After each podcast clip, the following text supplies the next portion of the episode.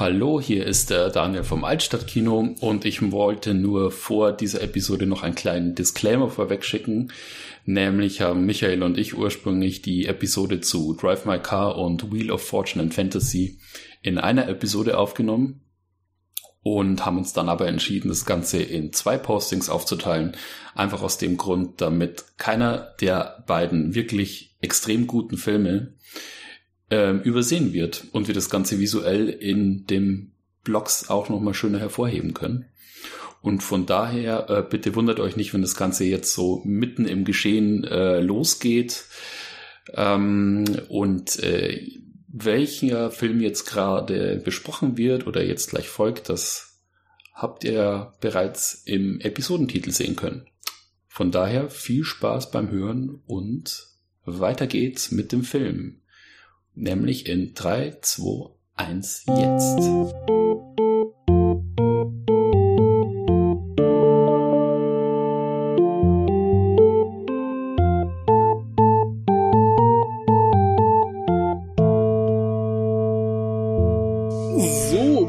dann äh, holprig wie auf einer ranzigen Landstraße in Hokkaido äh, cruisen wir dann quasi nach Hiroshima und äh, dass das Sinn ergibt, was ich hier gerade gesagt habe, äh, wird sich im Laufe dieser Besprechung zeigen. Ja, Drive My Car. Genau. Ähm, ich fasse mal ein bisschen zusammen, worum es geht. Mhm. Ganz, ganz knapp erstmal, damit man einen groben Eindruck hat. Und wir werden natürlich alles hemmungslos spoilen, aber wir haben es schon gesagt, der Film ist einer der Filme des Jahres.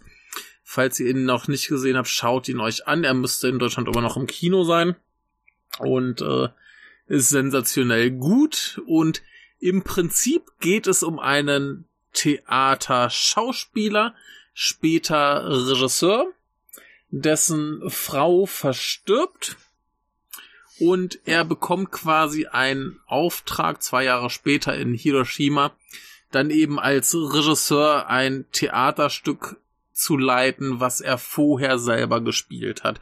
Das ist äh, Onkel Vanya von äh, Chekhov. Chekhov. Genau. Sehr gut. Und ähm, weil er vorher irgendwann mal einen Autounfall hatte, gibt es eine sehr strenge Regel bei diesem Theater in Hiroshima, dass äh, Fahrer, die schon mal einen Unfall hatten, äh, nicht fahren dürfen. Also so Schauspieler und Regisseure und so weiter. Und deswegen kriegt er auferlegt äh, eine Fahrerin namens Misaki, er heißt übrigens Yusuke, Kafku. Hm. Klingt, klingt das zufällig wie Kafka? Ich weiß. Ich weiß ich, ja, ja, das, das, ist, das ist auch das, was ich mir dachte. Äh, ja. Das ist so ein bisschen, weiß ich nicht, Kafka am Strand. Murakami. Ja, ähm, es, es, es wird ja auch im Film ein bisschen über seinen Namen äh, geredet. Hm. Das heißt ja irgendwie äh, Haus und Glück sind, glaube ich, die Kanji und seine Frau hieß mit Nachnamen äh, Ton. Und äh, ja. Genau. Äh, Otto heißt der Otto Kafku. Otto. Ja, genau. Oder, ja, Otto Kafku, was so viel heißt wie House of the Gospel. Genau. Ne, also Otto hieß sie und Kafku heißt er. Genau. Und ja, das ist, das wurde als House of Gospel übersetzt, ja. Ähm, jedenfalls kriegt er eben diese, diese Fahrerin auferlegt hm. und Sie fährt ihn jetzt äh, immer schön spazieren, weil er auch beantragt hat, eine äh, äh, Unterkunft zu kriegen, die eine Stunde Autofahrt vom Theater weg ist. Damit er immer rezitieren kann und seine, genau, seine, seine Texte, Texte lernen, kann. lernen, kann. Genau. Lustig ist genau. ja, ähm, ich weiß nicht, ob das ein bisschen an der Übersetzung, an den Untertiteln lag, die teilweise ein bisschen seltsam waren, fand ich. Also von der Übersetzung, mhm. wo ich mir dachte, das klingt so, als wenn das irgendwie falsch wäre. Und zwar ist nämlich im Film der Grund, warum er nicht fahren darf, ist, weil sie in der Vergangenheit schon mal ein Problem mhm. hatten mit einem äh, Schauspieler ähm, oder einem Mitarbeiter, genau. der einen Unfall hatte. Also es lag quasi nicht darum, dass er einen hatte, also das ist, wird gar nicht Ach so, ja, ja, in den ja, Untertiteln gar nicht so äh, rausgenommen, ja. sondern es liegt daran, dass äh, quasi sie schon mal mit Schauspielern zu tun hatten oder mit Mitarbeitern, die einen hatten und stimmt, es dann irgendwie stimmt, von der stimmt. Versicherung irgendwie ein Problem gibt oder so. Und deswegen ja, brauchen so, sie eine Fahrerin, das, die wahrscheinlich da, da dann extern arbeitet. Genau, da wurde, glaube ich, ein Zuschauer oder eine Zuschauerin oder so überfahren. So rum war es, genau. Genau. Äh, ich hatte das noch aus meinem Kinoerlebnis äh, im Sinn, wo ich manches, glaube ich, ein bisschen äh, falsch verstanden habe oder nicht ganz verstanden habe. Ja, das ähm, Lustige ist, in der Originalstory ja. ist es so, die ich jetzt auch nochmal gelesen habe, dass es eben ja. so ist, dass ähm, eben wie, da, da ist es aus dem Grund, dass sie ähm, äh, dass er alkoholisiert am Steuer saß und ihm deswegen der Führerschein entzogen worden ist. Ach so, das also das ist ja ganz anders. Genau, das ist komplett anders. Also ich meine, hier, hier im Film hat er eine Augenkrankheit, weswegen er einen Unfall hatte. Genau, das hat er im Original und, auch. Äh, also da wird es auch ja. noch als zusätzlicher Grund genannt, dass er dieses Glaukom hat und deswegen mhm. so einen toten Winkel. Mhm. Ähm, aber ja, der Grund ist ein komplett anderer. Ich, wahrscheinlich ist es im, in, in, in einem Buch hast du immer die Möglichkeit, du kannst ein bisschen mehr drum rumschiffen und in einem Film, mhm. auch wenn der jetzt drei Stunden ist, müsstest du es wahrscheinlich unnötig lang kompliziert erklären. Vor allem ähm, hast ja. du ja immer die Erzählerstimme, die quasi die Hintergrundgeschichte erzählt, was du im Film ja nicht hast, weil da ja einfach nur die mhm. Figuren sprechen. Ja, aber es ist auch relativ egal, genau. warum er jetzt nicht fahren darf. Er darf halt nicht fahren, deswegen hat er diese liebreizende Fahrerin mhm. mit der dicken Kenshin-Narbe auf der Backe. Ähm, genau. Nicht ganz so geixt, aber ein Riesending. Ähm, ja, und dann sind mehrere Sachen, die parallel laufen. Erstens kommen die beiden sich dann halt ein bisschen näher, was zum Glück nicht in einer Romanze endet. Gleichzeitig genau. ist dann aber noch ein ähm, Schauspieler, der eben auch vorher mit seiner Frau zu tun hat. Da gehen wir auch noch mal ein bisschen äh, mehr drauf ein, ähm, der jetzt eben bei diesem Theaterstück mitspielen will und äh, viel Unfug treibt. Und ja, dann halt so dieser ganze Vorgang an sich mit dem Theaterstück, was da noch drum passiert. Da gibt's noch so eine kleine Nebenhandlung mit dem äh, Produzenten ist es, glaube ich, oder Dramaturge, Dramaturge ist er. Na, da gibt's noch so ein bisschen was, aber da gibt's immer so ein paar Episoden, wie sie halt an diesem Theaterstück arbeiten, was ich ganz toll finde.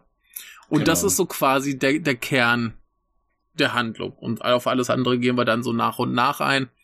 Aber äh, wer jetzt denkt, das klingt nach was Interessantem, dann schaut euch den Film an. Denn der ist super. Genau. Aber gut. Und ab jetzt wird gespoilert. Jetzt wird gespoilert. Jetzt äh, gehen wir ans Eingemachte. Und ich würde sagen, wir gehen mal an den 40 Minuten Prolog. Ja, ja, genau. Das ist auch so lustig. Also wer, ja. wer äh, zum Beispiel Kingdom Hearts 2 gespielt hat, der weiß, wie lang äh, wie lang es brauchen kann, bis ein Prolog äh, eingeführt wird. Da ist es vielleicht irgendwie 10 Stunden. Dann kommt der mhm. Prolog ähm, und hier sind es 40 Minuten. Ist für einen 30 für einen 3 Stunden Film auch schon ordentlich. Ja, ich find's auch super, dass nach den 40 Minuten wirklich so die die die Credits kommen. Genau. So Schauspieler und äh, Titel und so weiter. Ich, äh, wie es halt auch schon vorhin erzählt hatte, da habe ich dann gemerkt, dass es eine Murakami-Verfilmung ist. ja, ja, genau. Und das Lustige ist halt auch, ähm, du merkst, hast ja auch wirklich das Gefühl, bis der Prolog kommt, dass das eigentlich eher kurz Vorgeschichte ist. Mhm. Ähm, genau, und ähm, ähm, ich kann ja noch mal, ich kann ja mal kurz äh, einfach mal ablesen, was ich mir notiert oh, ja. habe, was die Unterschiede zum Roman sind, weil ich habe jetzt wie bitte, gesagt bitte, die Kurzgeschichte so ähm, davor noch mal gelesen. Also ähm, äh, die Fahrerin, also Misaki, wird quasi nicht empfohlen von der ähm, von dem Theater, wo er dann später arbeitet und Regie führt, sondern von seinem Mechaniker, wo er regelmäßig das Auto hinbringt. Okay. Ähm, genau. Äh, der Grund, warum er, äh, warum er nicht fahren darf, ist, er hat seinen Führerschein abgeben müssen, genau. Dann ist das typische Klischee natürlich in einer in einem Roman im Gegensatz zu einer Verfilmung dann, dass äh, Misaki als unfassbar hässlich beschrieben wird. Also es geht eigentlich die ganze Zeit nur darum, wie hässlich Misaki, äh, Misaki ist. Und im Film ist dann, sie ist halt nicht die typische Schönheit, ne, wie man sich halt vorstellt als Schauspielerin, aber sie sieht halt trotzdem ganz süß aus eigentlich. Also man kann nicht sagen, dass sie hässlich ist. Ja, kurz, kurz eingeworfen. Also ich finde, sie, sie hat das, das perfekte Gesicht dafür. Sie, sie ist halt genau. hübsch, aber nicht zu hübsch. Genau. Und sie hat immer so einen, so einen, so einen Gesichtsausdruck drauf. Also sie ist ja auch so ein bisschen wie der Shibukawa. Sie ist immer relativ neutral mit ihrem genau. Gesichtsausdruck. Ja, ja. Und das, das verströmt einfach so eine, so eine, irgendwas zwischen, zwischen, äh, cool und depressiv. Genau, sowas in der Richtung.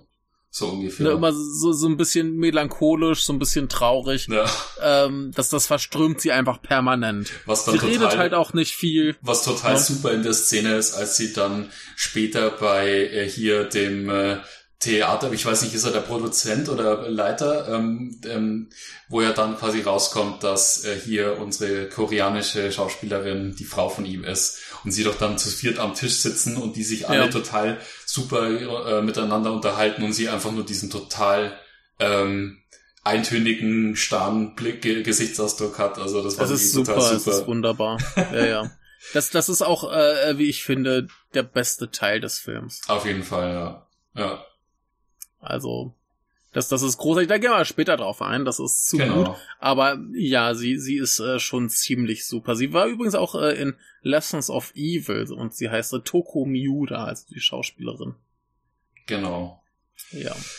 Genau, ähm, dann noch ein paar Kleinigkeiten und zwar der Saab Turbo 900, das hier gleich, das hier so ein äh, fast schon ein weiterer äh, Protagonist ist in dem Film. Also es wird wirklich mhm. unglaublich viel auf das Auto eingegangen und das sieht halt auch total super aus.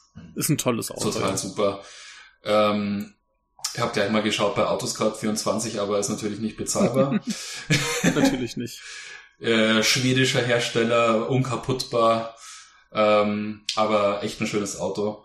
Und mhm. ähm, genau, natürlich in der Kurzgeschichte selber gibt's wieder einen unglaublichen Fokus auf die Ohren von äh, Misaki, weil es so ein, äh, ja, weil es wirklich so ein äh, so ein Murakami-Fetisch ist, dass mhm. er quasi in jeder Story äh, immer weibliche Figuren hat, wo die Form der Ohren und wie die Ohren aussehen in peinlichsten Details beschrieben werden, weil das irgendwie so ein Ding mhm. ist von ihm. Äh, da muss man sich nur mal die die die ähm, Romanreihe von ihm äh, 1984 äh, ja. durchlesen. Da gibt's, also da gibt's, geht's um die Hauptfigur, äh, also die Hauptfigur, die da beschrieben wird, da wird alle fünf Minuten von ihren Ohren gesprochen.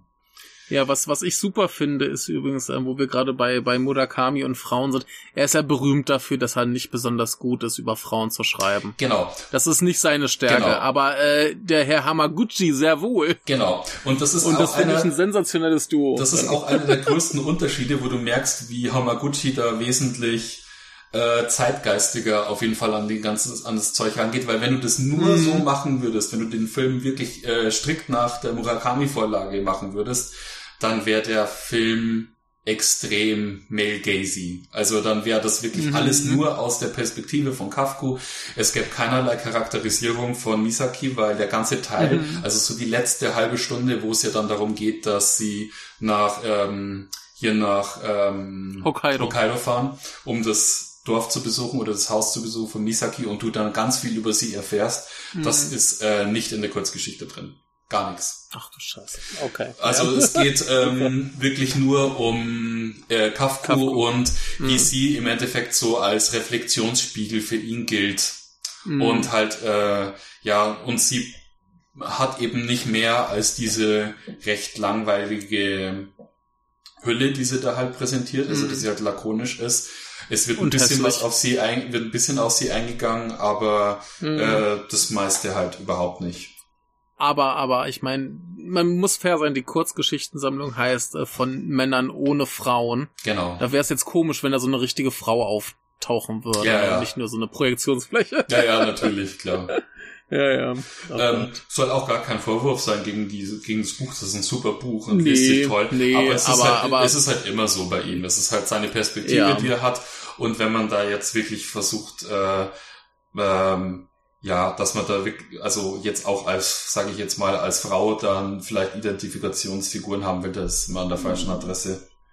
Ja, also genau. ja, deswegen finde ich das aber eine super Kombination, dann quasi einzunehmen, der wirkt, wenn wir jetzt auf Wheel and Fortune Fantasy gucken, der hat da wundervolle Frauen geschrieben.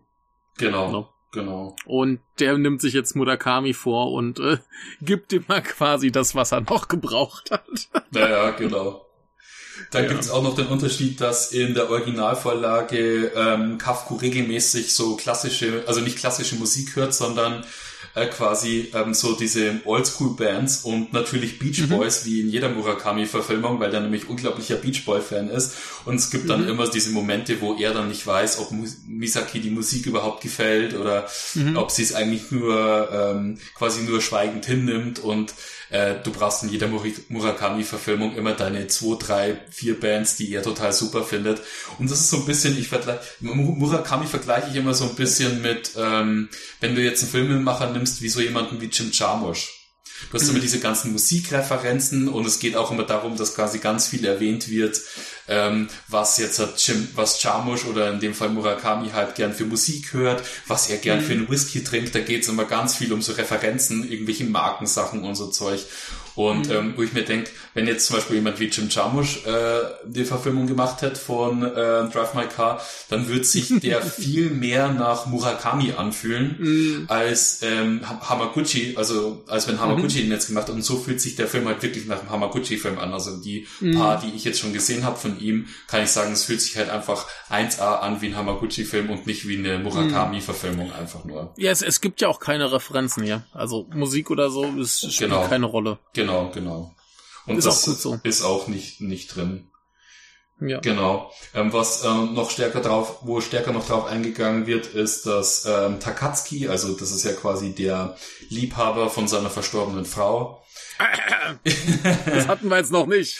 Kommt noch. Ähm, ja. Genau, ähm, dass die wesentlich stärker miteinander befreundet sind und mhm. ähm, dieses Geheimhalten, dass quasi äh, Takatsuki nie weiß, dass Kafku die beiden erwischt hat, mhm. äh, wird halt da wesentlich länger hinausgezögert und ähm, die beiden haben halt einfach im Endeffekt sowas wie eine oberflächliche äh, Freundschaft.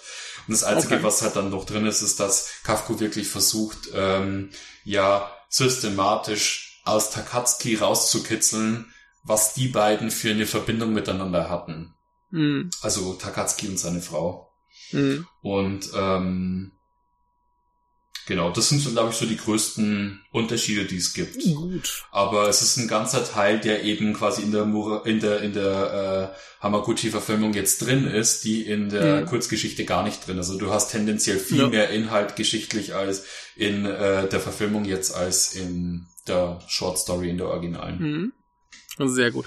Ja, dann kommen wir doch mal zum Inhalt und zwar ähm, erstmal haben wir diesen diesen 40 Minuten Vorlauf, die Vorgeschichte, der Prolog, wie auch immer man es nennen möchte, mhm. ähm, wo wir eben sehen, diese, wie du es gerade erwähnt hast, diese Affäre von seiner Frau und ähm, es wird erstmal etabliert, er ist Theaterschauspieler, er spielt eben diese Rolle des Onkel Vanya mhm. und ähm, sie ist äh, Drehbuchautorin fürs Fernsehen und wir kriegen halt mit, äh, er will auf irgendeine Geschäfts, äh, Geschäftsreise genau. und äh, sein Flug fällt aus, er fährt nach Hause, er sieht eben die beiden beim Sex. Äh, er wurde, also der Tarkatski wurde ihm vorher vorgestellt bei seiner Theateraufführung von ihr. Sie hat ihn halt mitgebracht, so hier, guck mal, der finde ich so toll, der wollte ich mal kennenlernen. Mhm. Und ähm, dann geht er eben doch auf seine Geschäftsreise. Er ignoriert das einfach. Er äh, tut einfach so, als hätte er nichts gesehen und verschwindet. Und ähm, was ich dann ganz niedlich finde, ist, wenn, wenn er mit ihr irgendwie skypt und ähm, er sagt, ja, diese Hotels sehen ja alle gleich aus und er sollte eigentlich in einem ganz anderen Land sein, ist genau. aber in Narita. Genau. Äh, am Flughafen. Weil sie dann halt und, auch noch mit Webcams Sky, äh, äh, genau. miteinander quatschen, weil das auch ganz witzig ist. Mhm. Aber was wir noch vergessen haben zu erwähnen ist, am Anfang ja kriegen wir ja quasi erstmal so mit, wie so die Beziehung zwischen ihm und seiner Frau funktioniert. Mhm. Und, oh ähm, oh Gott, ja. Äh, lass uns das zum Schluss machen, ganz kurz. Lass okay. mich gerade noch den Rest zu Ende bringen. Ähm, dann gehen wir darauf ein, weil das, glaube ich, dann ganz elementar mhm. ist für das, was ich jetzt erzähle. Mhm. Ähm, und zwar, äh, er kommt da irgendwann von seiner Reise wieder, hat diesen Autounfall, von dem wir erzählt haben. Es kommt raus, dass er diese Augenkrankheit hat. Und ähm, dann eines Tages sagt sie ihm, hey, äh, er will gerade zur Arbeit fahren oder was, äh, wenn du wieder kommst, müssen wir dringend reden. Und er kommt wieder und sie ist tot. Genau. Hatte irgendwie so, ein Aneurysma oder so. Genau. Ja. Und jetzt kommen wir dazu, wie ihre Beziehung funktioniert.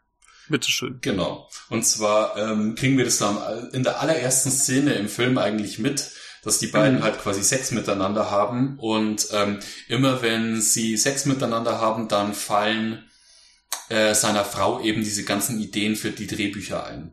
Und die mhm. beiden diskutieren das dann eben immer im Bett und äh, versuchen die Stories zu ergänzen. Er versucht ihm noch ein bisschen was zu, hinzuzufügen und ähm, beide arbeiten halt, also beide sind halt auch gerade über diese ganze Drehbuchgeschichte miteinander verknüpft. Also das ist so ein Ding, mhm. das ihre Beziehung äh, mehr oder weniger auch bestimmt.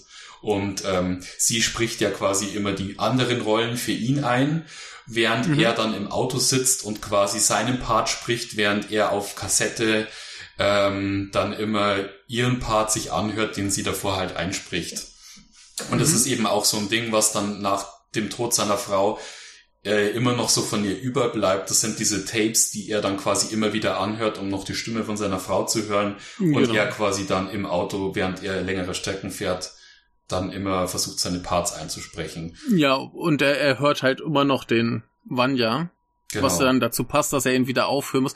Und was ich dann sensationell gut finde, da kommen wir dann später drauf zu, ist, dass diese äh, Szenen aus dem Stück, die wir dann im Auto hören, eigentlich perfekt das Geschehen der Geschichte kommentieren. Genau. das ja, ist ja. sensationell gut genau. gelöst. Also, du hast immer ganz diese kurz Parts, noch, ja. Ja, ganz kurz noch zur Besetzung.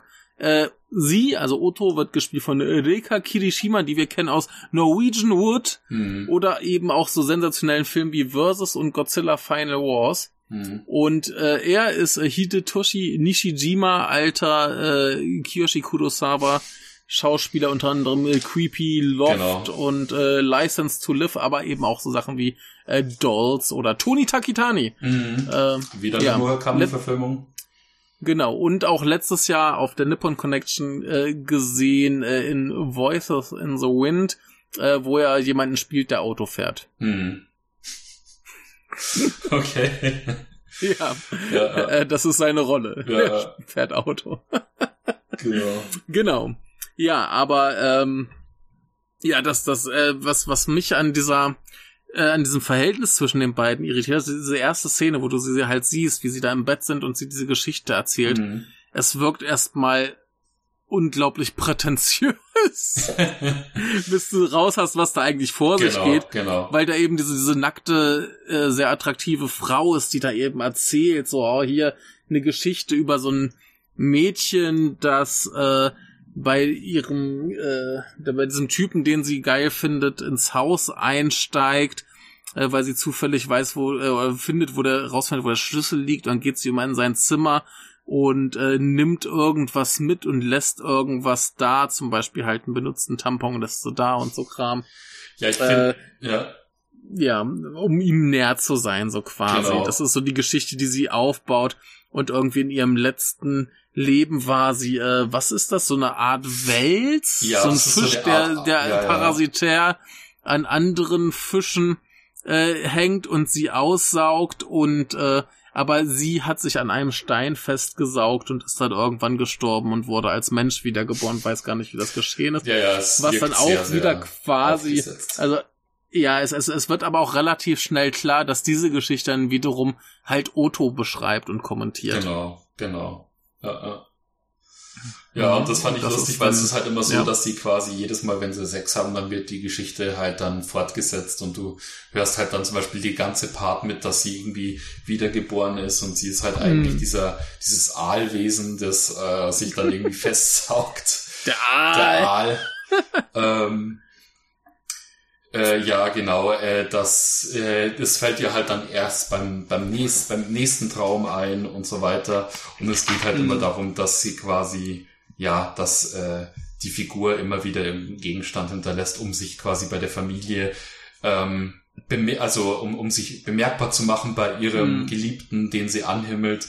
Und ähm, die, bevor sie gestorben ist, also oder als sie stirbt, endet die Story halt quasi darauf, dass ähm, jemand nach Hause kommt und die Figur erwischt, wie sie auf dem Bett liegt mhm. und man weiß es nicht, wer es ist. Und das ist so dieses große genau. Fragezeichen, das überbleibt.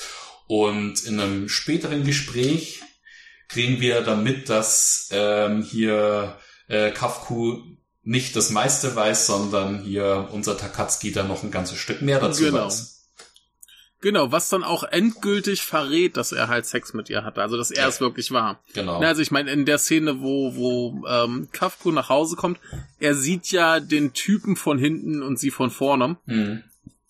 Aber was dann auch später in dem Gespräch offenbart wird, ist, dass er weiß, dass sie regelmäßig mit den äh, Protagonisten aus den Serien, an denen sie arbeitet, schläft. Genau, also die treffen sich ja, dann mal irgendwann in der Bar Und dann geht's halt darum, dass er darüber spricht, so ja, so, ja, machen Sie das, machst du das nicht äh, hier? Ähm, Hm. du, ich meine, dich werden bestimmt auch viele Frauen irgendwie anhimmeln und ähm, warum holst du denn nicht irgendwie mal eine so und eine so und äh, Mhm. hast mit denen irgendwie Spaß und dann sagt eben Takatsuki, ja, er macht das halt quasi regelmäßig und ähm, äh, immer quasi so von Stück zu Stück, also wenn er quasi mit jemandem zu Mhm. zusammenarbeitet und die Dreharbeiten sind vorbei oder die Aufführung, dann äh, bricht das quasi ab und holt sich dann halt ähm, eine, eine neue und es geht halt darum, dass Kafku versucht, seine Frau zu verstehen, um eben rauszufinden, was sie an ihm findet, äh, weil die beiden ja eigentlich eine super harmonische und erfüllte Beziehung miteinander hatten. Also es war jetzt nicht so, dass es so,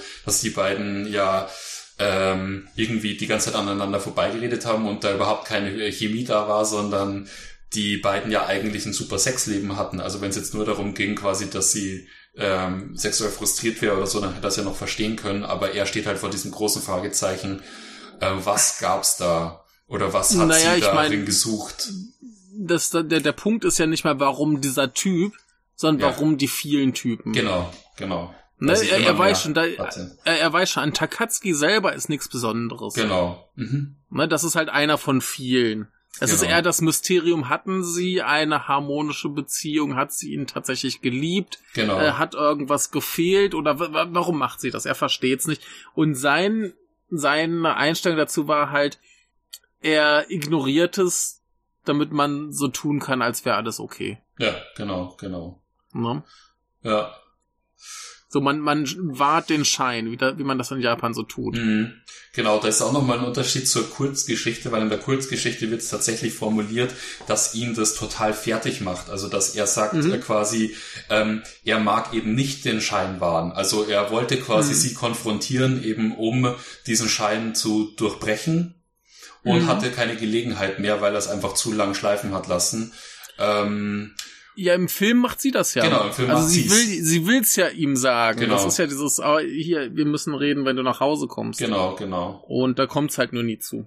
Ja, und was ich äh, vorhin meinte zu der als ähm, jetzt so als Analogie zu sowas wie Wheel of Fortune und Fantasy in der ersten Mhm. Episode, da wo es ja auch um dieses äh, darum ging, dass ähm, Personen quasi so auf Tuchfühlung gehen, aber gewisse Sachen nicht aussprechen dabei. Mhm. Das hast du ja hier auch ganz stark drin in diesem Gespräch, wo es eben dann darum geht, wo Kafku und Takatsuki doch diese lange Autofahrt haben, als sie dann von Mhm. Misaki gefahren werden und ähm, Takatsuki ja dann diese äh, Story weiterführt, die ähm, Mhm.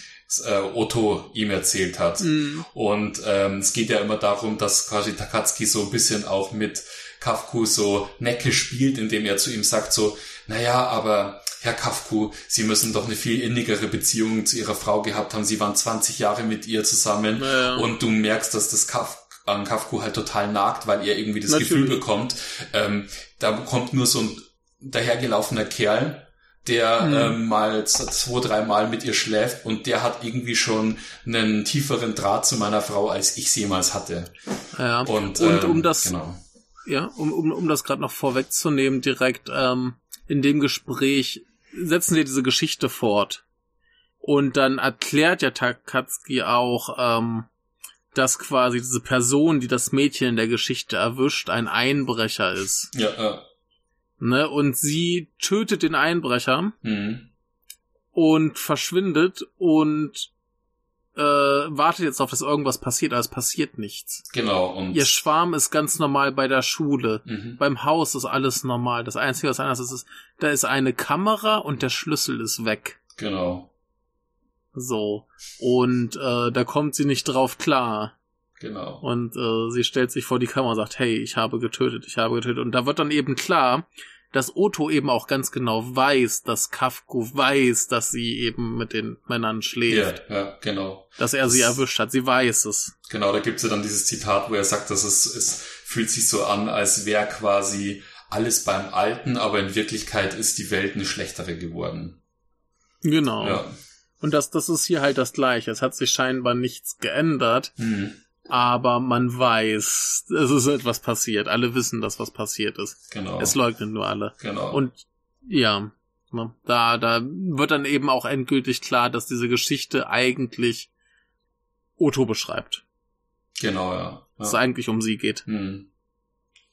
Ja, das fand ich auch total super, ähm, wie das da eingebaut war, dass es eben, Mhm. ja, eben immer um diese kleinen Subtilitäten geht, die Mhm. da mitschwingen in so einer Story, weil in der Regel, äh, und das ist halt auch toll, weil das auch wirklich was ist, was eben nur in dem Drehbuch ist. Das ist nicht, dass diese Mhm. Story, die hörst du in der Kurzgeschichte nie, in äh, der Mhm. Murakami-Kurzgeschichte. Ja. Das sind so Sachen, die halt die Figuren halt noch viel besser beschreiben und du Mhm. das einfach in ja in der Originalgeschichte nicht drin hast. Also die Originalgeschichte kannst du dir wirklich sparen, außer du liest halt das ganze Buch, ähm, weil da sind halt viel, da sind echt tolle Stories drin, aber Mhm. ähm, jetzt nur wegen Drive My Car ähm, braucht man es nicht. Da schaut man sich den Film lieber noch ein zweites oder drittes Mal an, da hat man mehr davon. Ja. Ja. Ähm, und äh, wie, wie wir gerade sagt, das, diese- dieser Teil kommentiert wunderbar Otto. Und wir hatten sie ja schon erwähnt, die Kassette mit den Ausschnitten aus dem Theaterstück kommentiert ganz gut, was passiert. Und wo wir jetzt schon- schon etabliert haben, was Takatsuki für ist, würde ich sagen, lass uns mal kurz bei der Geschichte um Takatsuki bleiben. Ähm, er ist ja, ja so, ein- so ein Typ, der hatte vorher was mit Otto, er hat, war Fernsehschauspieler und jetzt äh, ist er aus irgendwelchen Gründen von seinem Management äh, frei und ist freischaffender Schauspieler und hat jetzt gedacht, er probiert's in diesem äh, Theaterstück. Und er hat nicht die Rolle bekommen, die er wollte, sondern er soll jetzt Onkel Vanya spielen, also die Rolle, die Kafku vorher hatte. Genau. Ne? Genau. Obwohl er eigentlich zu jung dafür ist, das kann er das Make-up flicken. Und äh, wie du schon sagst, er ist ein Playboy. Er sagt so, oh, das ist doch normal, dass man überall rumhurt. Hm. Ähm, und er fängt dann ja auch sofort was an mit so einer äh, taiwanesischen Darstellerin. Ich finde das übrigens ganz sensationell. Dieses Theaterstück wird ja aufgeführt in allen Muttersprachen der Schauspieler. Also jeder spricht in seiner Muttersprache. Genau. Und dann ist da eben diese taiwanesische Schauspielerin, die nur Englisch und äh, Chinesisch kann. Hm. Und dann ist Takatsuki, der nur Japanisch kann. Und irgendwie landen die aber zusammen und Takatsuki sagt dann noch zu Kafku, ja, ich hab ihr irgendwie mein Ohr geliehen. So, und Kafku sagt, Alter, die spricht nur Chinesisch und äh, äh, Englisch und du kannst beides nicht. Was, was willst du hier mir eigentlich erzählen? ja, genau, genau. Und dann gibt's diese fantastische Szene, wie er gerade wieder auf dem Weg zur Arbeit ist in seinem Auto und dann gibt's irgendwie von der Kassette diese Zeile, ich bin sicher, dass die Wahrheit nicht so gruselig ist oder furchteinflößend oder irgend sowas in der Richtung. Ja. Und genau in dem Moment siehst du dann draußen, fahren sie vorbei an einem Autounfall, wo eben diese beiden da stehen und Genau. du weißt ganz genau, da ist, da ist gerade große Scheiße passiert. Ja, ja, ja. Ne? Und Ja, äh, genauso auch irgendwie äh, gibt's dann so den Spruch, ich bin auch etwas in ihn verliebt und dann auch wieder die beiden zusammen. ja, da, ja, ne? genau. Und so Szenen hast du halt ständig und das Ja. ist hier ganz, ganz großartig, wie das zustande kam. Und da haben wir eben auch immer diese Gespräche zwischen Takatsuki und Kafku, weil ja Takatsuki jetzt mehr über Otto wissen will. Der ist Ja. eigentlich nur da, um, um Kafku auszufragen. Genau. Ne? genau. Und das ist sehr, sehr unangenehm. Es wird sehr, sehr schnell klar, dass Takatsuki ein unglaublich unausstehlicher Mensch ist. Mhm. Ne? Also der, äh, furchtbarer Mensch. Und was da auch relativ schnell etabliert wird, ist, dass da eben viele Leute Fotos von ihm machen, weil der ja irgendwie berühmt ist und Fernsehschauspieler Mhm. und bla. Und er da sehr aggressiv drauf reagiert. Ja. Ja, da wird's, da eskaliert's ja dann nochmal irgendwann. Da eskaliert's ja noch, genau. Ähm. Und äh, ja, wir haben dann quasi auch noch dieses wunderbare Gespräch eben über diese Geschichte, wo sie sich dann auch klar machen, so, äh, sie waren beide in dieselbe Frau verliebt, Mhm. ne? Und sie hatten beide was mit ihr und äh, ja, Takatsuki ist halt neidisch, so von wegen, ah, du warst 20 Jahre mit ihr verheiratet und so weiter Genau. und so fort.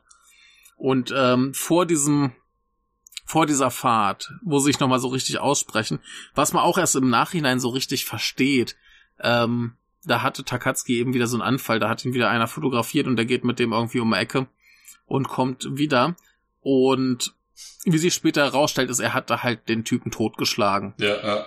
Was witzig, Und was ich- witzig ist, ist, dass ja. das ja wirklich in so einem, also die Kamera hält ja da drauf, bis er quasi wieder Mhm. zurück ist. Als er da, also, das geht sauschnell. Das geht sau schnell, also du hast das Gefühl, er Ja. hat das irgendwie in zehn Sekunden erledigt. Also der muss ja dann Ja, Stein absolut- genommen, beim auf den Kopf ja, oder so, ja, genau, Ahnung. absolut äh, gestört äh, reagiert haben drauf. Also das Ja, ist schon. ja, auf jeden Fall. Ähm, Schon heftig.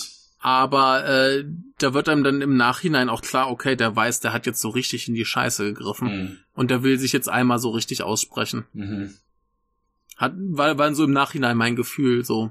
Ne, weil da, da packt er wirklich alles auf den Tisch. Er erzählt diese Geschichte und so weiter. Es, es wird eigentlich relativ offen. Du merkst halt auch, wie er, alles erklärt. wie er ähm, alles daran setzt, quasi posthum von Otto äh, mm. alles daran zu setzen, dass er tatsächlich auf die kurze Zeit, mit der er zusammen war, quasi äh, also es geht darum, es werden halt versucht, so Vorteile auszuspielen. Also quasi mhm. sie, er hat quasi eine innere Bindung zu Otto gehabt auf die kurze Zeit und neidet natürlich dann Kafku die lange Zeit, die äh, er mit ihr hatte, aber gleichzeitig verurteilt, verurteilt er auch Kafku, weil er irgendwie glaubt, dass die beiden eine nicht so innige Beziehung hatten, wie es Otto und Takatsuki äh, haben hätten können, falls sie noch äh, ja, weitergelebt hätte.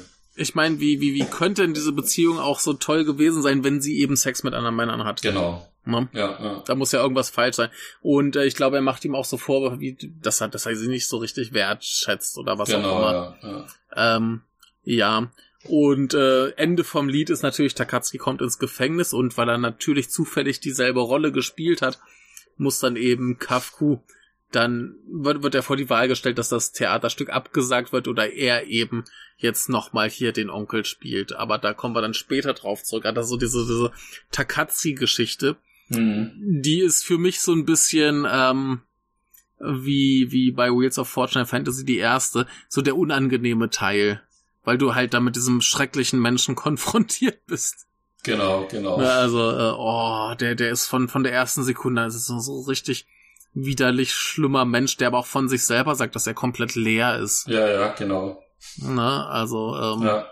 Ja, sie, sie reden ja auch ein bisschen. In der Kurzgeschichte auch so drüber, wird er auch so beschrieben, mhm. also, dass ja. äh, quasi er auch nicht versteht, wie sie so jemanden wie Takatsuki hat äh, auswählen können oder überhaupt an mhm. irgendwas findet, weil er sagt zwar, ja, er sieht gut aus und er ist ein mhm. mittelmäßiger Schauspieler, aber er mhm. wirkt halt absolut ähm, er wirkt halt absolut äh, leer als, als Person selber mhm. und hat halt äh, keinen Charakter. Und ja. ähm, dass er quasi ihn als absolut harmlos halt auch ansieht äh, mhm. an sich und er, er quasi nur viel an diesem Mysterium gewinnt, dadurch, dass er weiß, dass seine Frau mit ihm was hatte und ansonsten mhm. er ihn einfach absolut flach fand. Ja, dass das große Drama ist jetzt natürlich im Film, dass sie sich ja auch darüber unterhalten, wie Takatsuki ein guter Schauspieler sein könnte. Denn Kafku wirft ihm halt vor, so rein menschlich hat er diese Schwäche, dass er sich nicht beherrschen kann. Ja, ja. Was aber als Schauspieler eine Stärke sein könnte, wenn er sich denn nur richtig auf den Text einlässt mhm. und eben auf den Text entsprechend reagiert. Und das große Drama ist jetzt natürlich, dass er es gerade bei der Probe, wo er verhaftet wird, drauf hat. Ja. Da spielt er jetzt plötzlich gut, weil er genau. das verinnerlicht hat, weil er das mhm. begriffen hat.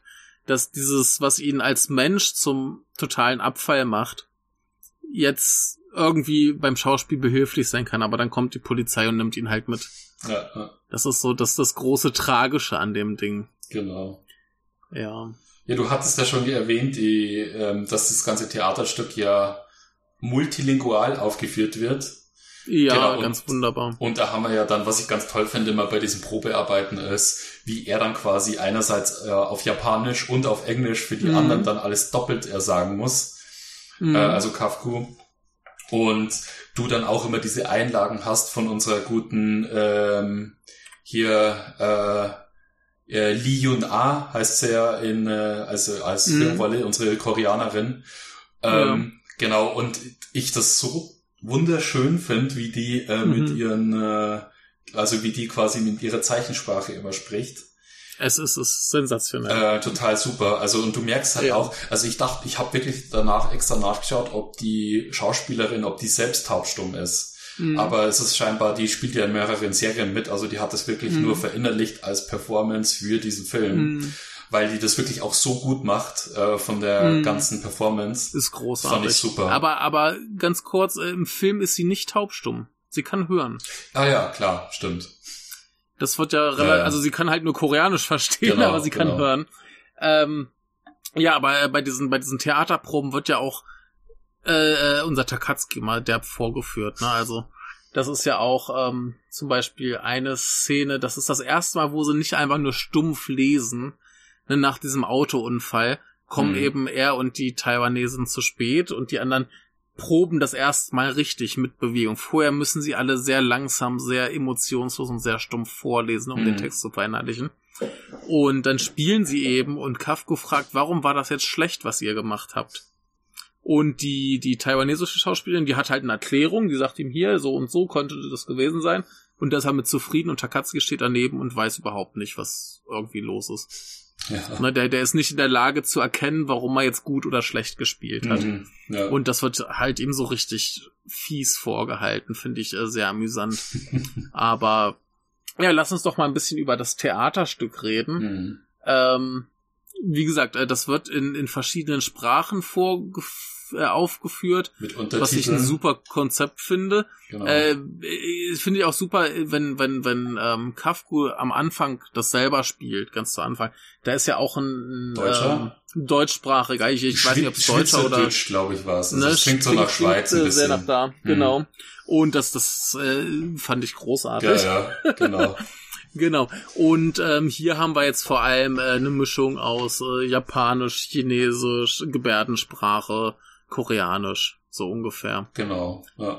Und ähm, das ist schon mal ganz reizend. Und wir kriegen da eben relativ viele Szenen äh, vorgespielt. Jetzt zu Anfang müssen sie alle ganz stumpf lesen, was alle furchtbar nervt. Was aber Sinn ergibt, denn wenn du das so aufführst, musst du ein Gefühl dafür kriegen, wie der Text in den anderen Sprachen klingt. Genau. Ja, ja. Ne, die, die klopfen immer auf den Tisch, um zu signalisieren, jetzt ist mein Part vorbei. Mhm. Und das kannst du ja später nicht mehr machen. Da musst du also von den Lauten, die du ja nicht verstehst, genau. erkennen, wo der Text vorbei ist. Also insofern macht das, äh, ist das total sinnvoll, wie sie das da machen. Ja, ja. Finde ich sehr gut. Aber alle sind genervt. Und ähm, ja, da äh, ich, ich fand das auch schon schon beim beim Casting. Wir sehen auch das Casting sensationell, wie eben diese diese koreanische Schauspielerin da reinkommt und Gebärdensprache macht. Äh, äh, also egal in welcher Szene sie kommt, sie, sie ist äh, die beste und das ist alles so wahnsinnig emotional ist, es ist unglaublich. Später gibt's ja noch eine Szene, wo sie draußen im Park proben. Das ist auch der Wahnsinn, wie sie da spielt. Und dann hat sie ja die große Finalszene, wo sie dann mit Kafku noch so eine Szene spielt, wo sie dann das Ende vom Lied ist, hey, es wird alles gut. Ja, so ja. quasi. Ne? Genau. Sie, sie sagt so, hey, wenn wir irgendwann sterben, dann ähm, bist du oben beim Gott und du sagst dem lieben Gott, hey, ich habe äh, ein hartes Leben gehabt, ich habe viel gelitten, ich habe viel gekämpft, war super schwer und dann hat er Mitleid mit dir und alles wird cool. Ich fand die und Szene, ich fand die Szene auch richtig schön, auch da deswegen, weil die so toll, dadurch, dass sie ja diese Gebärdensprache spricht, ähm, ähm, die es so aufführen, dass quasi sie über seinen Schultern so lehnt. Und äh, ja, lass mich doch mal ausreden. das okay. wollte ich doch gerade sagen. Ja. Yeah. Oh. Ne? Und also ähm, er dann immer quasi auf ihre Hände so guckt. ja, ja, nee, es ist, es ist super. Sie, sie umarmt ihn von hinten und sie, äh, er guckt ja nicht nur auf ihre Hände, sondern sie äh, malt ihm das ja teilweise auf die Brust und so weiter. Sie äh, involviert ihn da so. Ja, das ist so richtig herzlich halt. Das ist mhm. äh, wunderbar. Ja, ja. Ne, also äh, ganz, ganz großartig. Also deswegen, also diese, Theaterproben-Szenen immer, wenn sie da ist, ist, ist ein Träumchen. Ja, ja. Und das auch eben nicht so funktionieren würde, wenn sie jetzt ganz normal mit ihm sprechen würde.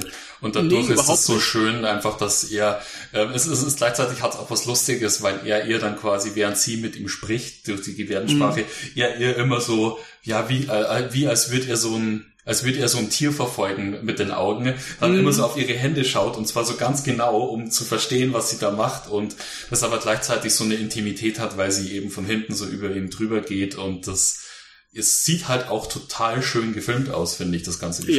Ja, ja. Ne, das, das auch bei dieser Parkprobe, ja. sammelt sie noch so, so ein Laubblatt auf und gibt das der anderen Schauspielerin. Mhm. Und das ist alles super, super intim, wie das nur, abläuft. Nur gut, dass wir als äh, Film Zuschauer dann unten die Untertitel haben und nicht oben auf die Leinwand äh, starren müssen, weil das, ja. das stelle ich mir tatsächlich ein bisschen frustrierend vor. Da muss man sich das mhm. Stück, glaube ich, schon öfters anschauen, wenn es wirklich so funktionieren ja. soll, dass du die Untertitel und du musst ja dann auch noch aus zig Sprachen deinen Untertitel raussuchen, ja, quasi, weil es wow. steht ja in zig Untertiteln oben und hast wahrscheinlich mhm. eine gewisse Distanz auch zum zur Szene und siehst es eben nicht so nah, mhm. wie wir es dann sehen können. Ähm, also in der Praxis stelle ich es mir ein bisschen schwer vor, aber als ja, Film funktioniert es natürlich super in dem Fall. Ja, ja. Ja. Ja, ja und äh, wo wir gerade noch bei ihr sind, ja, es gibt halt diese, diese geile Szene, ähm, wo der äh, Kafku dem äh, Dramaturgen anbietet, hey, wir bringen dich nach Hause. Und da unterhalten sie sich ein bisschen, was das für ein geiler Typ ist und der kann ja tausend Sprachen und eben ja, auch ja. Gebärdensprache und dann sagt er so, ey, wieso kannst du eigentlich Gebärdensprache? Sagt er, ey, komm, ich muss mich bei dir ganz furchtbar entschuldigen. äh, willst du nicht bei mir nach äh, Hause kommen äh, zum Abendessen? Mhm. Und dann kommen sie halt an und dann steht da eben diese Schauspielerin mit dem Hund auch noch. Genau, genau. Und ähm, ja, dann wird eben klar, das ist seine Ehefrau. Und er, äh, sie wollte nicht, dass, dass ihm das gesagt wird. Für den Fall, dass sie nicht genommen wird, äh, dass dass irgendwie da keinen kein Konflikt gibt, ne? dass man sich nicht irgendwie anders verhält und ja. sie bevorzugt oder irgendwie ja, Mitleid genau, mit dass er sich halt genau. nicht gezwungen fühlt, sie jetzt nehmen zu müssen. Genau. Genau. genau. Ich fand und, übrigens ähm, diese eine Assistentin, die äh, mit dabei ist, äh, ja. ich weiß die Schauspielerin nur nicht, die finde ich hat so ein unangenehmes Gesicht, weil deren Augen einfach viel zu dicht aneinander sind. Also ja, ja. Du ja, weißt, welche ich meine. Sehr, sehr irritierend aus, ja, ja. Genau. Ähm, ja, ja. ja, aber äh, bei, bei diesem Essen finde ich ja ganz, ganz großartig. Sie unterhalten sich eben über deren Geschichte und so weiter. Es wird klar, wie die irgendwie dahin gekommen sind. Und die haben ja auch das Ding, das äh, verbindet dann auch quasi wieder das Ende mit äh, diesem Teil. Und zwar hat äh, sie, äh, sie war schwanger und sie hat das Kind verloren. Und Kafku und Otto haben auch ein Kind verloren. Das kam zwar zur Welt, aber ist halt relativ früh gestorben. Und ähm, sie jetzt war eigentlich Tänzerin mhm. und sie konnte aber, nachdem sie das Kind verloren hat, nicht mehr tanzen. Der Körper wollte nicht mehr, ja. hat sich dagegen gewehrt. Und jetzt hat sie eben versucht zu Schauspielern und dadurch hat sie jetzt eben wieder die Möglichkeit, ihren Körper quasi zum Ausdruck zu benutzen und äh, hat einen Großteil Lebensfreude gewonnen. Und das ist ja dann quasi auch das, was mit Kafku am Ende passiert, dass er eben dann doch wieder schauspielern muss und dadurch genau. wieder irgendwie zurückkommt. Genau. Ich finde auch die ganze Beziehung zwischen dem äh, zwischen ihm und ihr total äh, süß, wie die miteinander sind, mhm. als sie dann zu Hause sind und ähm, ja. wie du merkst, wie die halt einfach total erfüllt miteinander sind und dann hast du ja. halt dann so jemanden wie Kafku und Misaki daneben sitzen, die halt so richtig ge einfach gebrochene Menschen sind. Ja. Das war. Aber ich, ich finde, ja. ja, ich, ich, ich, ich finde das großartig. Ähm, das ist ja auch die Szene, wo Kafku und Misaki sich das erste Mal so ein bisschen annähern. Und zwar, er hat sich ja lange dagegen gewehrt, dass sie für ihn fahren darf. Hm. Und jetzt ist aber der Punkt beim Essen, dass ihn eben der Dramaturg, der hat übrigens ein extremes Kinn. Das ist großartig. Ähm, und er fragt dann nochmal, äh, wie ist es denn? Und er redet erst von irgendwas ganz anderem und dann sagt er so, äh, nee, hier, ihr fahren. Und dann fängt er plötzlich an, sie zu loben und zu preisen wie noch was. Er sagt so, ey, ich merke ja. nicht mal, dass ich in einem Auto bin, ich merke nicht, dass ich fahre. Es ist perfekt und makellos und es ist so super, wie du vorhin schon sagtest. Sie sitzt beim Essen die ganze Zeit komplett mit versteinerter Miene, da tut sich nichts. Mhm. Und in dem Moment, wo er sie lobt, steht sie auf und muss plötzlich mit dem Hund spielen, der plötzlich ihr Gesicht ableckt. Äh, was ist da wohl geschehen? Ja, ja, äh, ja. Es ist es ist ganz wunderbar, weil weil du bei ihr du siehst nichts, da verändert sich nichts, aber der Hund muss plötzlich ihr Gesicht ablecken. Es ist ganz großartig. Und dann kommt natürlich die äh, die die die die äh, Schauspielerin Aha. und sagt so, ja, genau. würden Sie doch uns Schauspieler auch einmal so loben. Ja, ja, ja, ja. genau. Es ist großartig. Sie ist sowieso total ein super ehrlicher Mensch einfach, weil sie ja dann ja. auch zu ihm geht und sagt so, warum stellen Sie mir eigentlich die ganzen Fragen? War ja doch dann auch so ja. am Anfang, wo sie sagt, ähm, äh, ja, quasi, dass sie auch nicht bevorzugt werden will, bloß weil mhm. sie jetzt eben dieses, ähm, ja, dass sie nicht im Mittelpunkt stehen will und er mhm. irgendwie nur ihr die ganze Zeit die Fragen stellt. Ja, der, sie, sie sagt ja, warum stellen sie mir Fragen, die sie die anderen Schauspielern nicht stellen? Genau. Hm. Ne, weil er sie halt so fragt, ob das so alles gut läuft oder irgendwie sowas, ne? Ja, ja. Und äh, ja, nee, sie, sie, sie ist halt einfach großartig. Also ja, sie ist der total. beste Mensch im Film. Ja, ja. ja. ja. Äh, wunderbar. Ich fand auch Aber, die ganzen, wie gesagt, ja. die ganze Gebärdensprache ist einfach wirklich schön, wie sie das performt. Auch immer mit diesen großartig. kurzen, mit diesen kurzen Hauchern, die sie dann immer so von mhm. sich gibt und mhm. äh, ähm, wo du halt wirklich auch merkst, dass jede Bewegung wirklich komplett sitzt. Also es ist wie eben fast schon wie so ein Tanz sieht das ganze Ding ja. aus. Und, ja. Ähm, ja. Ja. Ja, also äh, mir, mir, mir ist gerade wieder was eingefallen. Ähm, ich habe vorhin noch gelesen, haben so Leute auf Twitter wieder diskutiert, ob der Film hier irgendwie Chancen hat äh, auf den Oscar und so weiter. Hieß so, ja, das wird nicht so ein Phänomen wie Parasite. Hm. Aber ich finde, von ihr sollte man genauso ständig GIFs und Kram posten, wie sie gestikuliert, wie von der äh, Tochter aus Parasite, die irgendwie eine Szene hat, wo sie so ein bisschen, äh, ne, wo sie vor der Tür stehen und sie dann noch gestikuliert. Ach so, okay. Ich finde, das sollte man hier genauso tun. Okay, äh, wusste das ich gar nicht, dass, genau mittlerweile, dass es mittlerweile so viel Parasite-Memes gibt. nee, da, als der, als der aktuell war. Ach so, okay. War, war alles voll, alles voll mit der, mit der Tochter, die halt irgendwie cool ist. Mhm. Okay. Ne? Und äh, das sollte man mit ihr hier genauso machen. Mhm. Die ist, die ist wundervoll. Man sollte sie äh, als Meme benutzen. nee, ganz, ganz großartig. Aber, aber wo wir jetzt da sind, ähm, können wir vielleicht mal ein bisschen auf Misaki und Kafku eingehen. Das ist ja dann so der, der, der restliche Kern der Geschichte. Genau, das Was ist so die, da? der, der, der Arc des Films, wenn man so möchte, nachdem äh, die ganze Sache mit äh, Takatsuki dann abgeschlossen ist. Also als mhm. sie ihn doch dann rausschmeißen und ähm, sie dann einfach sagt so, ja, ich würde ähm, ich würde Ihnen gern mein Zuhause zeigen und mein Dorf zeigen, wo ich groß geworden bin. Sie sind ja davor noch in dieser äh, Müllverbrennungsfabrik. Mhm. Ähm, Finde ich sensationell. Ja, ja, die Aufnahmen fand ich da auch toll, wie die dann in diesem mhm. Technikraum stehen und da dieses, dieser ganze Müll runterfällt. Mhm. Ähm, ja, das, das, das Ding ist ja, dass er erst sagt, ähm, er hat noch nichts von Hiroshima gesehen genau. und sie soll ihm doch mal was zeigen. Dann denkst du, sie macht jetzt äh, Sightseeing-Tour und da genau. fährt, fährt sie zur Müllverbrennungsanlage die aber auch irgendwie äh, eine Verbindung zu dem ähm, zu dem Atombombendom hat und dem Friedenspark und so weiter. Ist wohl irgendwie eine, eine Achse durch die Stadt oder irgendwas. Ja, ja, ich genau. hab's nicht ganz verstanden. Genau. Aber sie fährt zu einer Müllverbrennungsanlage, weil es schön ist und ein bisschen aussieht wie Schnee. Genau, und sie machen ja ein bisschen so die Referenz eben, dass es aussieht, während der, der Kran den Müll hochhebt und fallen lässt, mhm. dass es dann aussieht wie genau wie Schnee oder was, mhm. ich weiß nicht, ob da sogar so eine Referenz für die Asche dann nochmal drin war mit Hiroshima, ich Möglich, weiß es nicht. Ja. Auf jeden Fall erzählt sie halt quasi ihm, dass ähm, sie so gut Auto fahren kann, weil sie eben jahrelang diese Trucks gefahren hat. Und ähm, ja, er, erstmal erstmal hat sie ja anders fahren gelernt.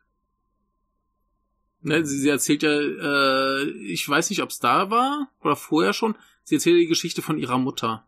Ach so, genau. Mhm. Ne, die Mutter, die hat ja irgendwie in einem Nachtclub gearbeitet, das heißt, genau. als sie in der Junior High School war, also so, weiß nicht, 13, 14, 15, hat sie dann eben, weil sie in Hokkaido lebten und es da quasi keine öffentlichen Verkehrsmittel gibt und du ohne Auto aufgeschmissen bist, hat sie eben jeweils eine Stunde auch wieder Parallele zu Herrn Kafku, der auch eine Stunde entfernt leben will, mhm ähm, hat sie dann eben ihre Mutter zum Bahnhof gefahren und wieder abgeholt.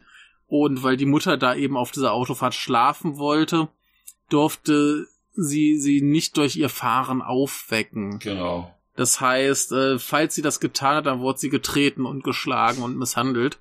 Und genau. deswegen kann sie eben perfekt Auto fahren. Ja, ja.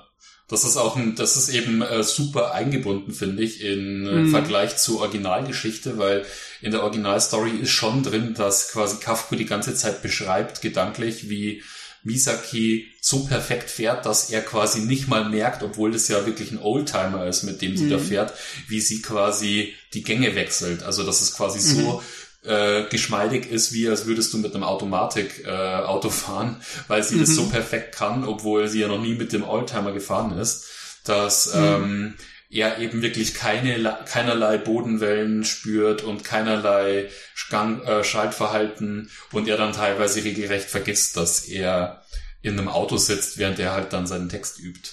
Und das finde ich mhm. super miteinander verknüpft, indem du das eben ja. in ihre Backstory einbaust, äh, warum mhm. sie eben so gut fahren kann. Also auch da wirklich Hut ab vor dem Drehbuchautor. Großartig, genau, ja. Also super. Ja. Und ja, dann, dann kommen wir eben zu diesem Ding, was du meintest. Äh, Takatsuki wird äh, verhaftet, äh, Kafko wird gesagt, hey, wir können das abblasen oder du spielst den Onkel. Und er sagt so, kann ich bitte drüber nachdenken? Und wir sagen, du hast zwei Tage Zeit. Hm. Und er, er fragt sie, dass das finde ich auch super, ähm, kennst du einen Ort, wo ich nachdenken kann? Und sie klopft nur so aufs Auto. ne? Und ja, ja, genau. sagt sie, hey, ich kann dich überall hinfahren und irgendwie kommen sie drauf zu ihr nach Hause und sie sagt so, hey, da ist nix, wenn das für dich okay ist, fahre ich dich dahin. Mhm. Ne? Genau. Und dann fahren sie eben nach äh, Hokkaido. Wir kriegen eben noch ein bisschen mehr drüber, wie das so mit den beiden ist. Und sie reden auch ein bisschen, glaube ich, noch über sein Verhältnis und äh, was, was Takatsuki eben im Auto erzählt hatte, ist da, glaube ich, auch noch ein bisschen Gespräch mit bei. Und dann kommen wir aber eben zu diesem Punkt, dass sie meint, dass sie ihre Mutter umgebracht hat. Genau, genau. Ne? Also das, das Haus wurde bei einem Erdrutsch begraben und äh, sie ist halt rausgekommen aus dem Haus und stand dann eben draußen und wusste nicht, was sie tun soll und hat halt nur gewartet und dann ist eben alles eingebrochen oder noch mehr draufgefahren und die Mutter ist gestorben. Und deswegen glaubt sie jetzt, sie hätte die Mutter getötet. Sie hat sich dann aber nur ins Auto gesetzt und ist gefahren, gefahren, gefahren bis mhm. Hiroshima. Da ist das Auto liegen geblieben. Sie braucht einen Job. Dann ist sie eben die Müllwagen gefahren. Genau, genau. Und das Tolle ist halt, finde ich, in der, in dem Prolog ist, dass es ja darum geht, dass Misaki versucht, ihm quasi Mut zu machen, äh, mhm. dieses ganze, ja, diese ganze unbefriedigte Episode von ihm, dass er seine Frau nicht versteht, warum seine Frau eben genau diese vielen Liebhaber gebraucht hat, obwohl sie quasi glücklich in der Beziehung ist, versucht sie ja dann als Analogie so zu nehmen für die Sache, die sie mit ihrer Mutter hatte, weil sie ja sagt, mhm. sie hat quasi ihre Mutter getötet und Kafka steht ja dann erstmal da und sagt, ja, wie meinst du das, wie kannst du das so, äh, ja, ähm, äh, wie kannst du das einfach so sagen? Oder er, er sagt doch dann irgendwie sowas wie, ich könnte jetzt eigentlich sagen, du hattest deine Gründe, aber mhm. getötet ist getötet, so nach dem Motto.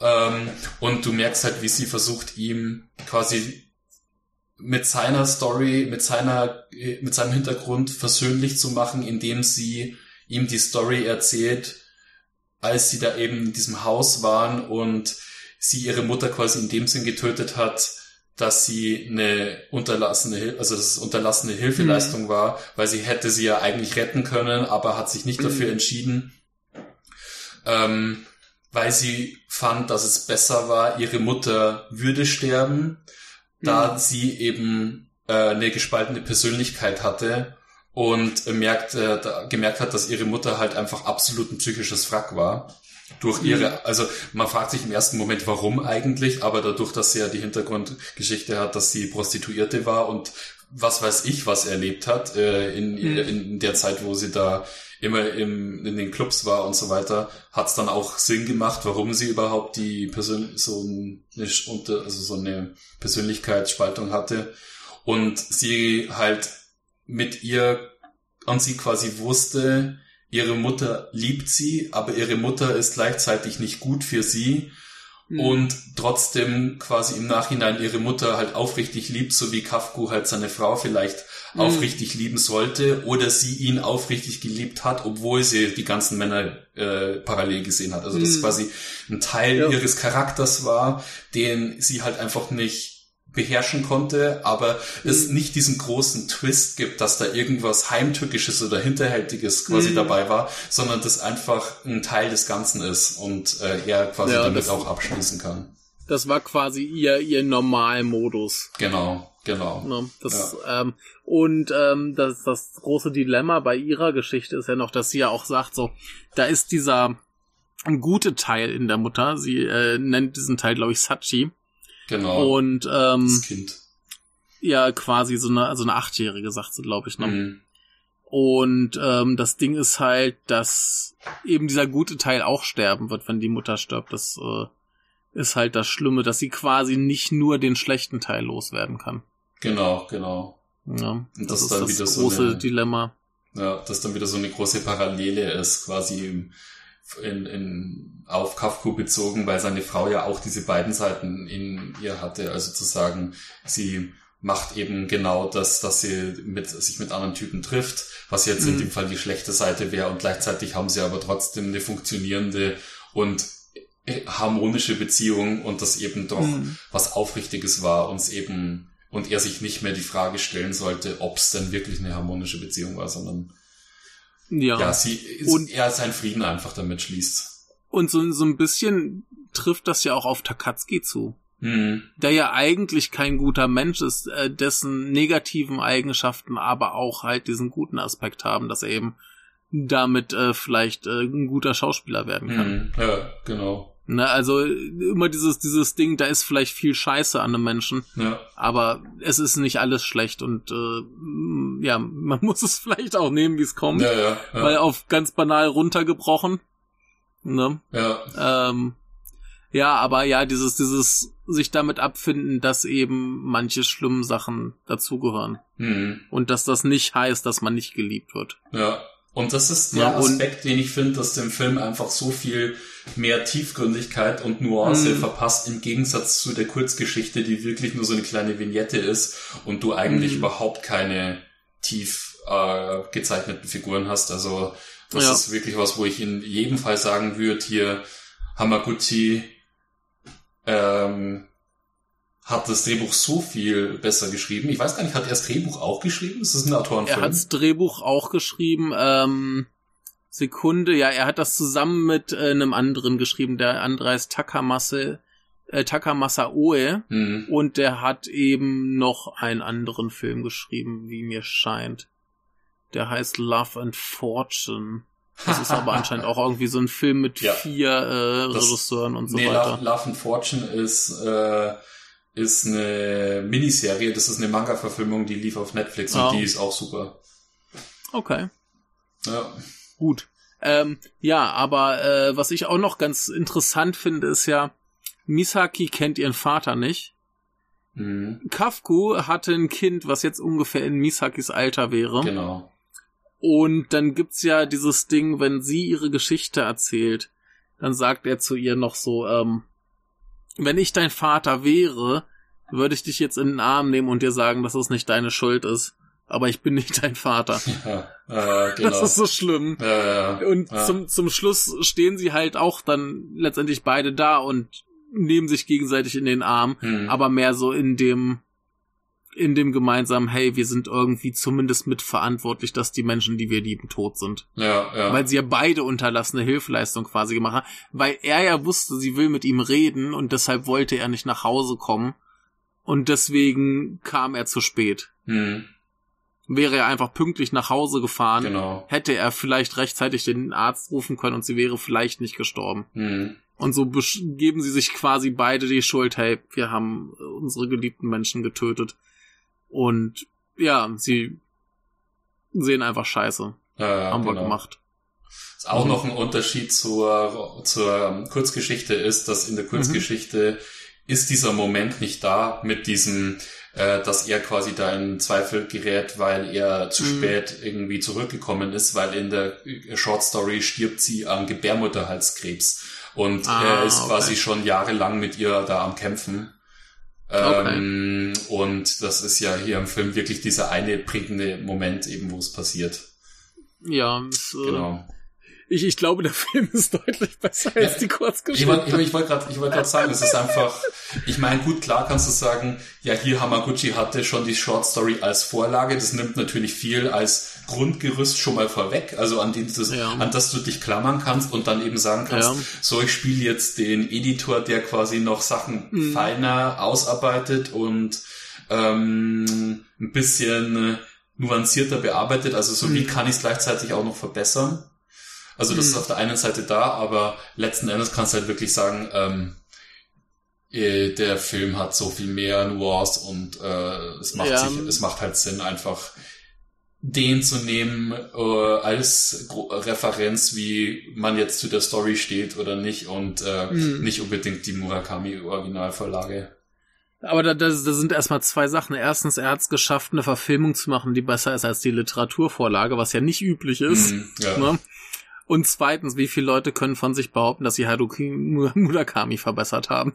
Ja, ja, ja. Sind nicht so viele. Ja, ne? ja. Also, äh, Wobei man es natürlich auch leicht hat, weil äh, das, wie gesagt, nur, also das Buch an sich ist, ist schon eine Kurzgeschichte. Kurz. Ja, ja, aber das Buch ja, an sich ist schon kurz. Das heißt, die einzelnen natürlich. Kurzgeschichten sind auch nicht lang. Also. Ja, ich glaube, das hier ist so was, 30, 40 Seiten.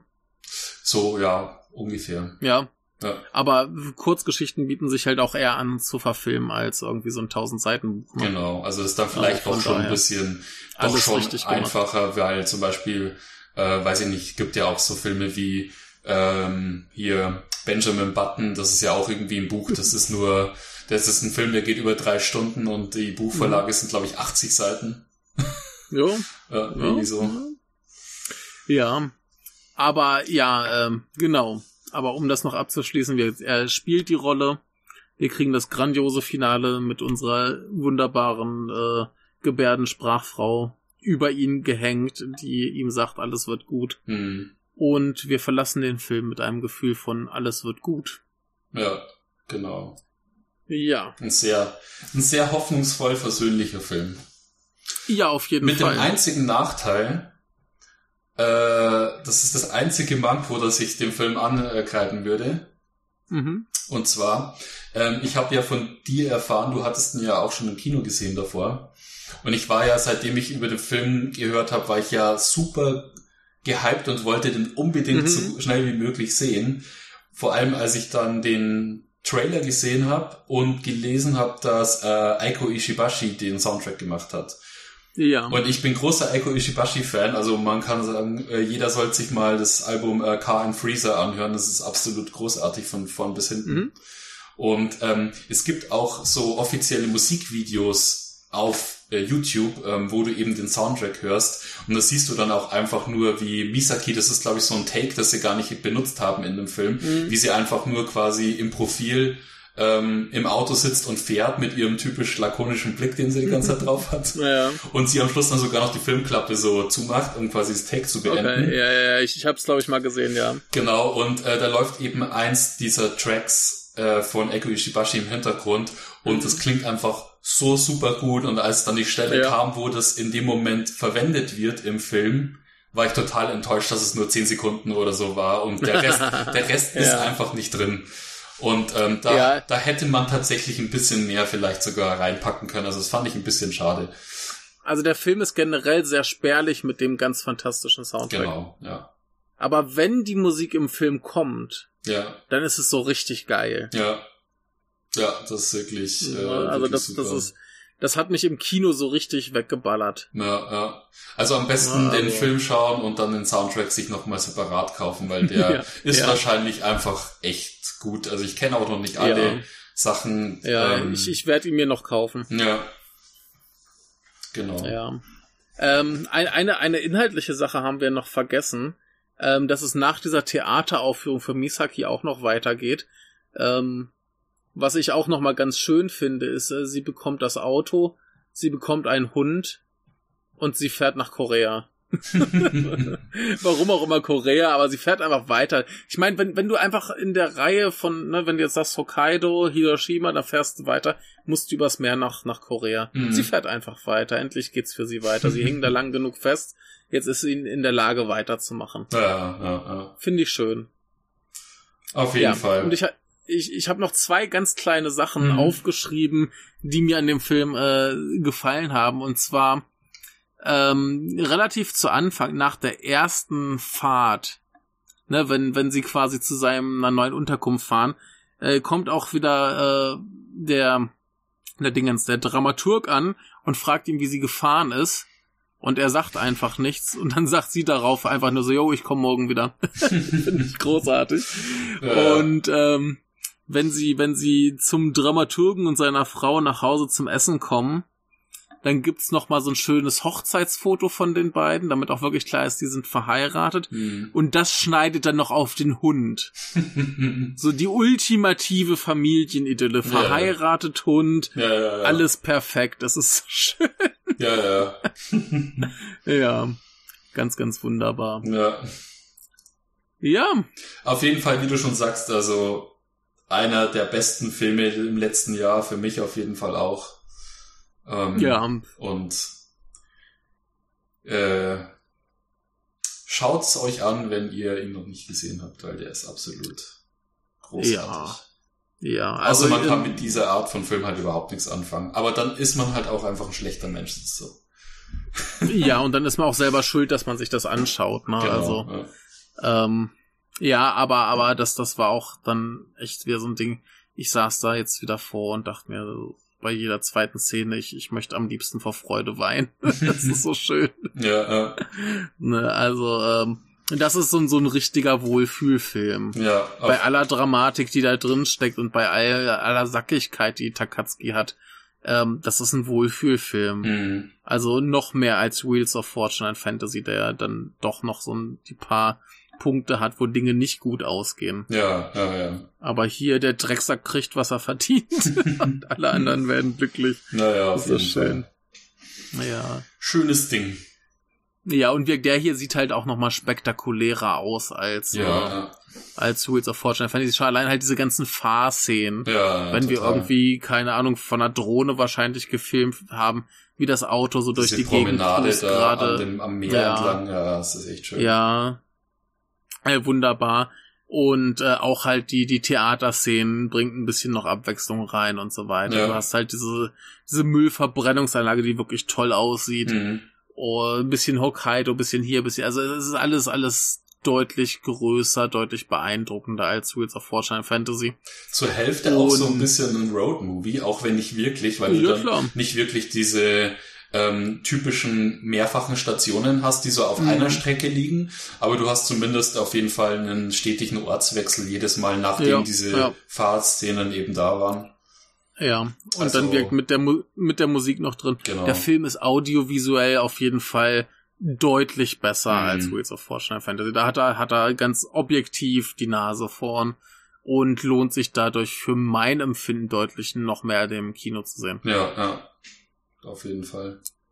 Na, Also bei Wheels of Fortune Fantasy, das ist, glaube ich, vollkommen okay, wenn man den nur zu Hause schaut. Mhm. Ich meine, wenn ich die, die Gelegenheit habe, ich glaube, ein Kino hier bei mir um Ecke wird den demnächst nochmal spielen, dann werde ich nämlich auch im Kino nochmal anschauen. Ich werde mir auch nochmal anschauen, weil der läuft nämlich hier in Regensburg auch nochmal.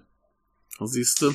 Das äh, würde ich auf jeden Fall tun, Mhm. wenn man die Chance hat. Aber wenn man es eben nicht hinkriegt, dann ist das okay. Aber Drive My Car lohnt sich schon ganz gewaltig, den im, im Kino zu schauen. ja, ja, auf jeden Fall. Also das ist, das ist schon, schon audiovisuell sehr, sehr geil. Mhm.